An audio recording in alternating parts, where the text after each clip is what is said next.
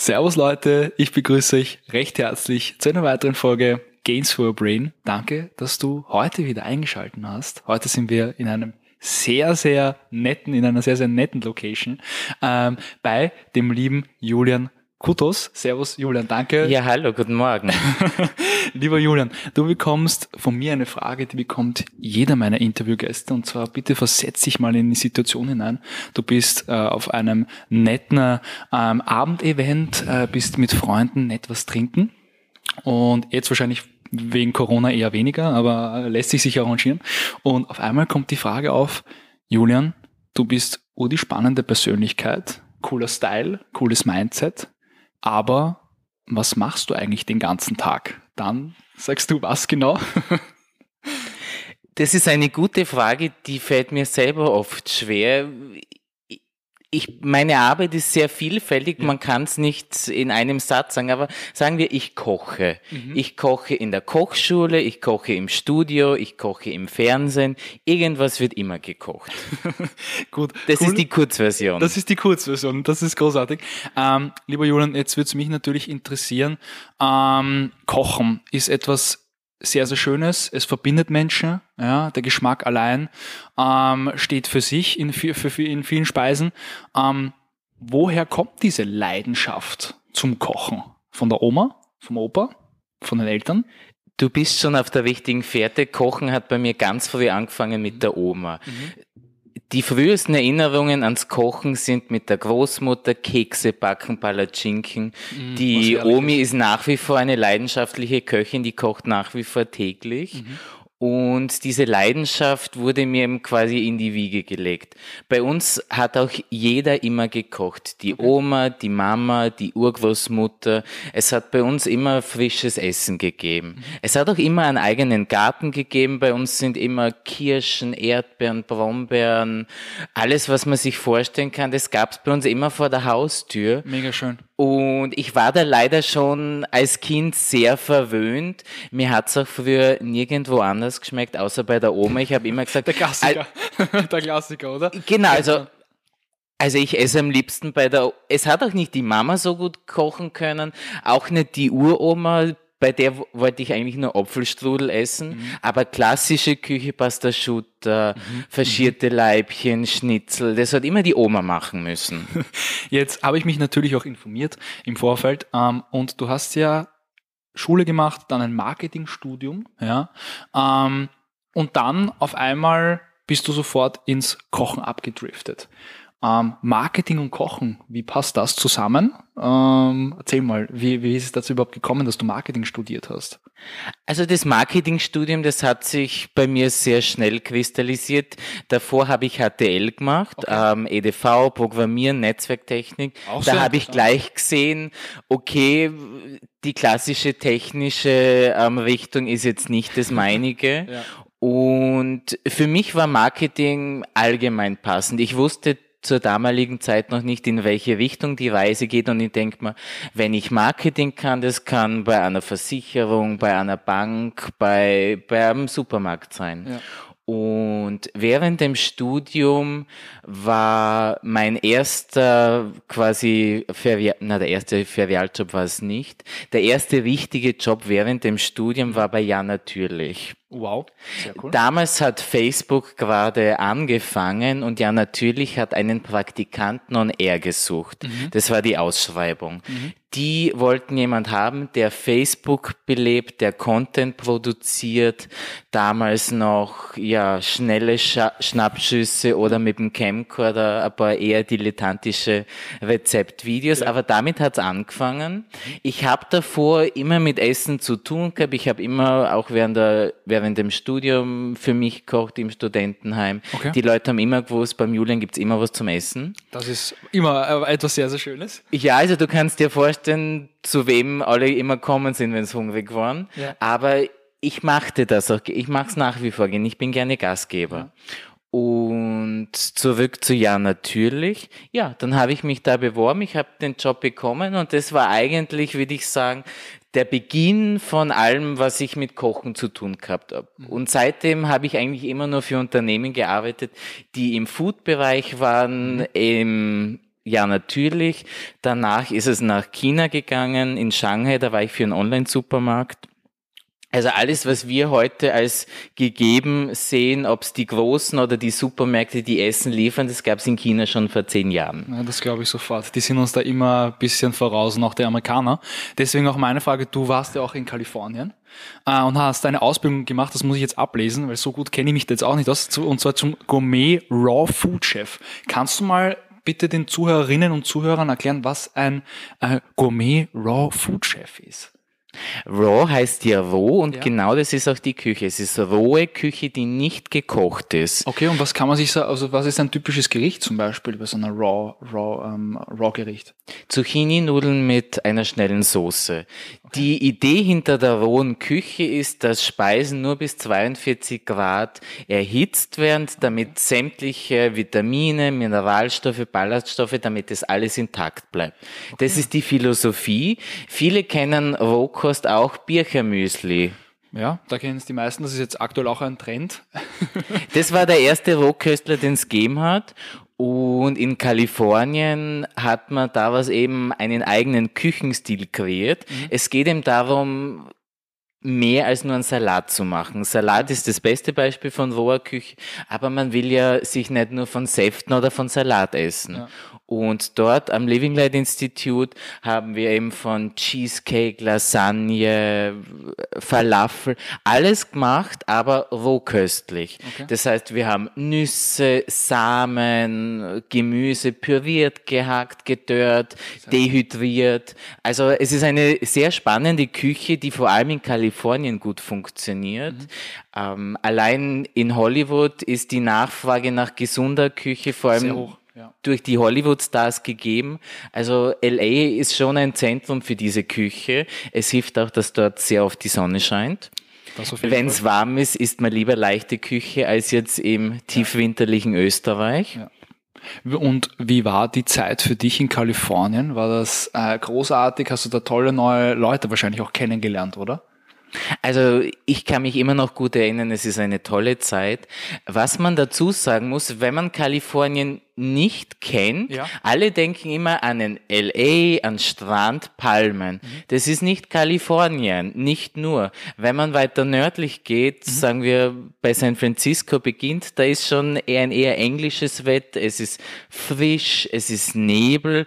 Das wusste ich am Anfang nicht. Wie ich bei der Schule ankommen bin, habe ich mir gedacht, okay, die heizen hier, ja, das habe ich mir jetzt nicht vorgestellt. Immer nur kurze Hosen eingepackt, der Julian wahrscheinlich. ich bin da direkt aus China gekommen, habe dort mein Leben aufgelöst, in zwei Koffer gepackt und ab nach Kalifornien und eben ja Sunshine Beach und dann bin ja. ich, ähm, das ist in Fort Bragg, mhm. das ist circa vier Stunden nördlich von San Francisco, man fährt okay. durchs Napa Valley, man fährt durch die Redwoods, also es ist eine herrlich schöne Gegend, aber wie ich ankommen bin, okay, das ist jetzt sehr Kleinstadtcharakter. Okay. Dieses Bild, wie das aussieht, kennt man von hunderten Filmen, aber es war dann doch schön, das war der Vorteil des Ganzen. Es gab rundherum nichts, außer diese Schule und eben einen Supermarkt und ein bisschen Strand. Mhm. Man konnte sich auf das konzentrieren.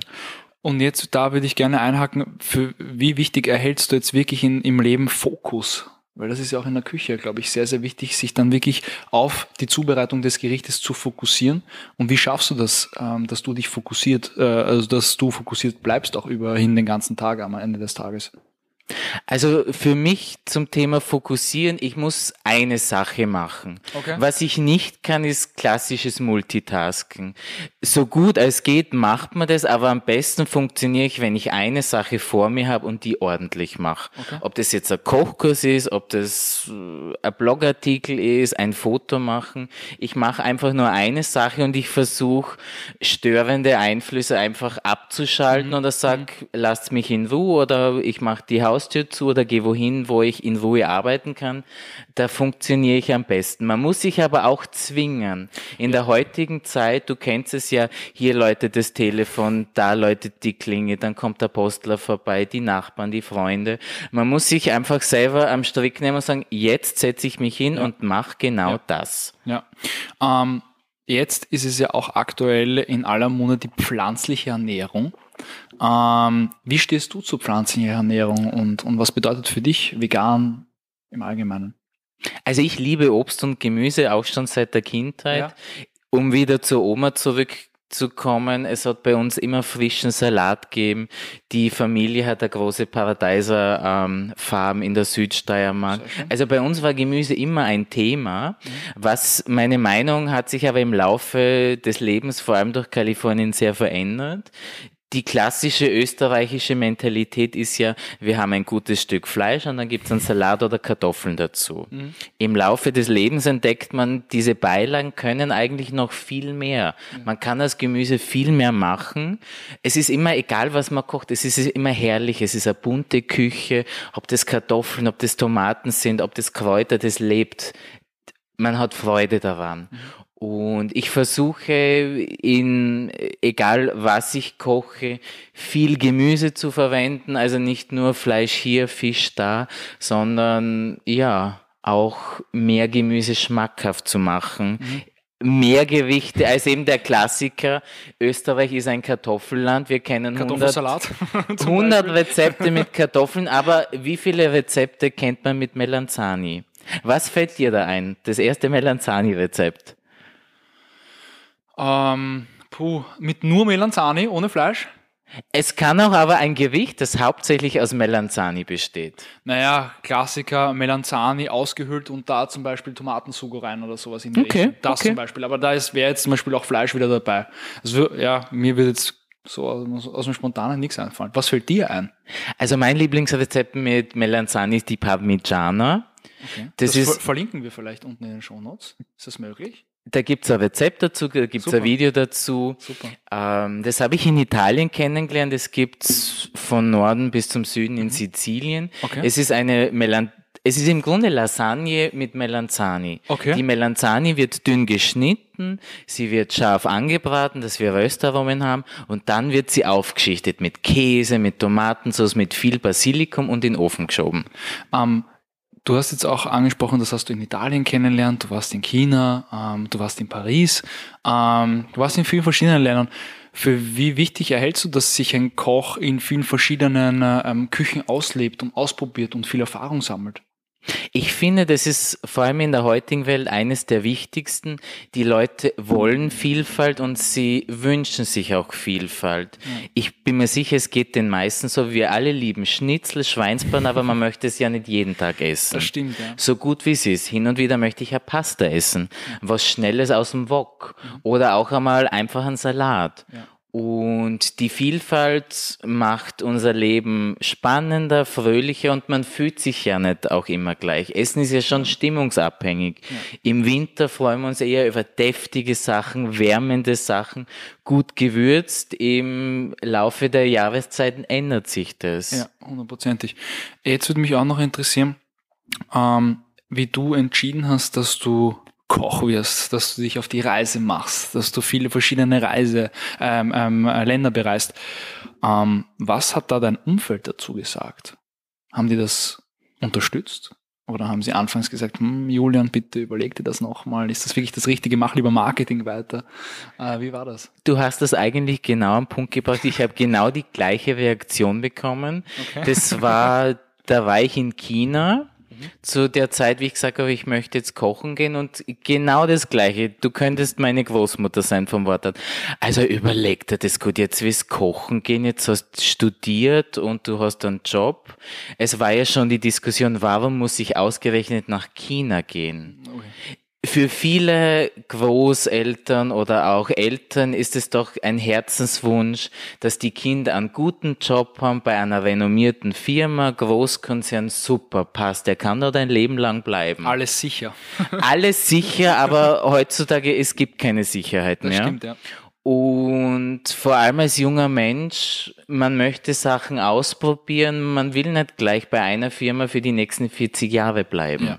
Ja. Vor allem gerade in der schnelllebigen Welt, ne, es verändert sich ja so viel. Du musst dich die ganze Zeit praktisch neu erfinden. Ähm, gleichzeitig haben wir auch mit diesem Gerät am Ende des Tages ja alles einfach in der Hand und können wirklich viel verändern. Ähm, deswegen wäre es ja schade, wenn wir eine Sache nur unser ganzes Leben durchziehen. Ja.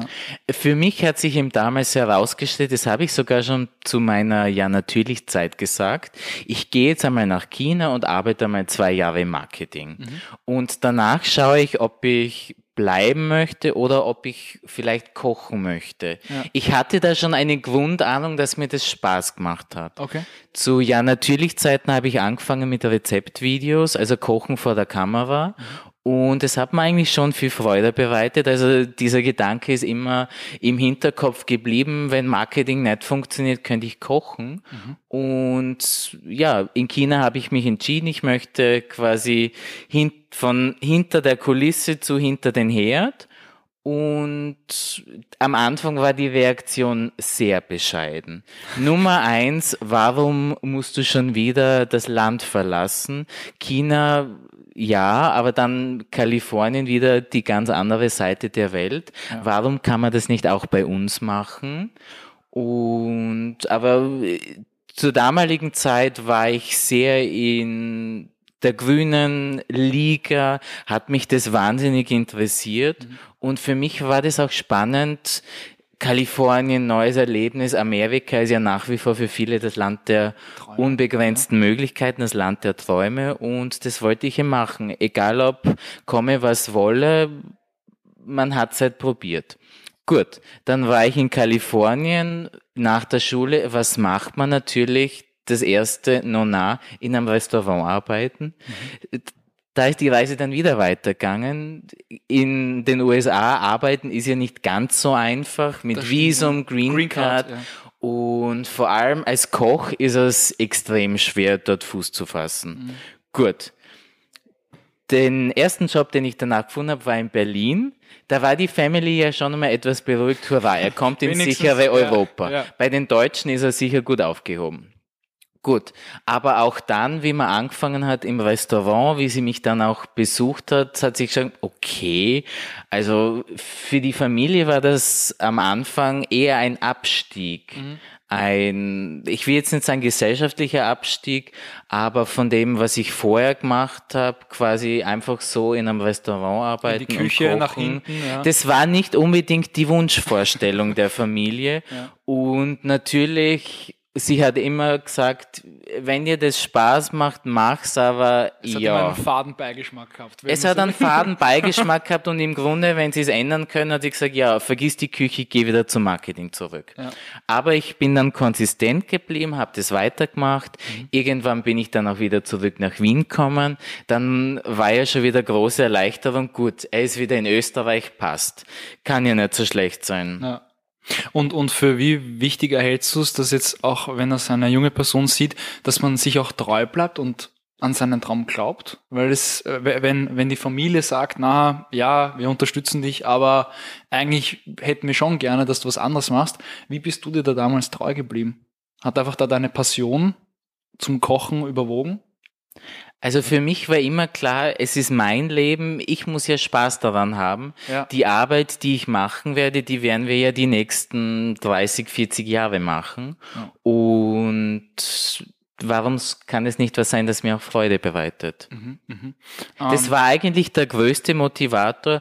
Ich habe wirklich aus dem Hobby, aus meiner Leidenschaft einen Job, eine Arbeit, eine Karriere gemacht. Mhm. Und das Ziel war eigentlich immer klar vor den Augen. Ich der Weg war nie klar, der ist auch nach wie vor nicht klar, das ändert sich. Aber das ist auch das Schöne, oder? Es ist einfach ein variabler Begriff und, und es verändert sich tagtäglich. Jetzt auch hat sich vieles verändert und nutzt es die Zeit, dich neu aufzustellen, neu zu organisieren. Ähm, mega spannend. Es ist ja schön, dass man nicht alles voraussehen kann, ja. dass einem das Leben auch wirklich mal überrascht. Hättest du mich vor zwei Jahren gefragt, was ich jetzt mache, ja, hätte ich gesagt, okay, ja. weiß ich nicht, ob das passieren wird. Ja. ja. ist doch schön, dass hin und wieder das Leben dich einfach ins kalte Wasser schmeißt und du lernst im Schnellverfahren schwimmen. Jetzt würde mich noch interessieren, der Begriff Kochen, was löst das in dir aus? Mit welcher Emotion verbindest du das? Also Kochen ist für mich mehr als nur Nahrungsaufnahme. Okay. Kochen und vor allem auch das Essen danach, das erfüllt ja so viele Zwecke. Man sagt ja immer, auch die Oma hat es gesagt, beim Essen kommen Leute zusammen. Hundertprozentig. beim Essen, man hat Ideen, man kommt weiter, man hat Spaß, man hat Freude am Leben. Wenn man was Gutes ist, geht es einem auch gut. Ja. Und diese Stimmung tragt man dann ja in andere Bereiche weiter. Mhm. Also ich finde, Kochen ist etwas Wichtiges, ist etwas Schönes. Mhm die Leute sollten, man muss jetzt nicht dreimal am Tag warm kochen, das mache ich auch nicht, aber es ist schon eine herrliche Zeremonie, wenn man sich selber was kocht. Man fühlt sich besser dabei, wenn man weiß, woher kommen die Lebensmittel, wie sind die verarbeitet. Es macht auch durchaus Spaß, ja. sogar noch am harten Arbeitstag, ein bisschen Salat waschen, es ist ja fast ein bisschen meditativ. Ja, hundertprozentig. Ähm, abschließende Frage an dich. Wofür willst du stehen als Julian Kutos? also mein, stehst du aktuell? Kannst du aussuchen. Mein generelles Motto ist, jeder kann kochen. Das ist schön. Dabei bleibe ich auch. Also an dich, der immer sagt. Ihr könnt alle kochen. es ist nicht so schwer. It's not rocket science. Ja. Ob das jetzt ein Salat ist oder ein Schnitzel, ein Pasta. Kochen ist, ist, leicht lernbar. Natürlich, meist ist keiner vom Himmel gefallen, aber man muss ja auch nicht mit einer Sachertorte anfangen. Hundertprozentig. Vor allem, wenn man da einmal drin ist, ihr werdet sehen, das macht Spaß, es schmeckt euch. Es ist einfach eine Leidenschaft. Mhm. Super, sehr, sehr schön. Und ich sehe meine Rolle, die Menschen dabei zu begleiten, ihren Weg zum Kochen zu finden. Egal in welcher Küche das ist oder wie der Zugang das ist. Ja, eine Unterstützung, a helping hand. Ich zeige den Menschen, wie man einfach schnell was Gutes kochen kann. Simply good food. Super. Julian, ich danke dir für deine Zeit. Es war äh, auch wieder für mich sehr, sehr interessant und äh, spannende neue Impulse, auch dass jeder kochen kann. Ähm, und ich wünsche dir auf jeden Fall noch einen super schönen Tag. Vielen Dank, danke fürs Vorbeischauen.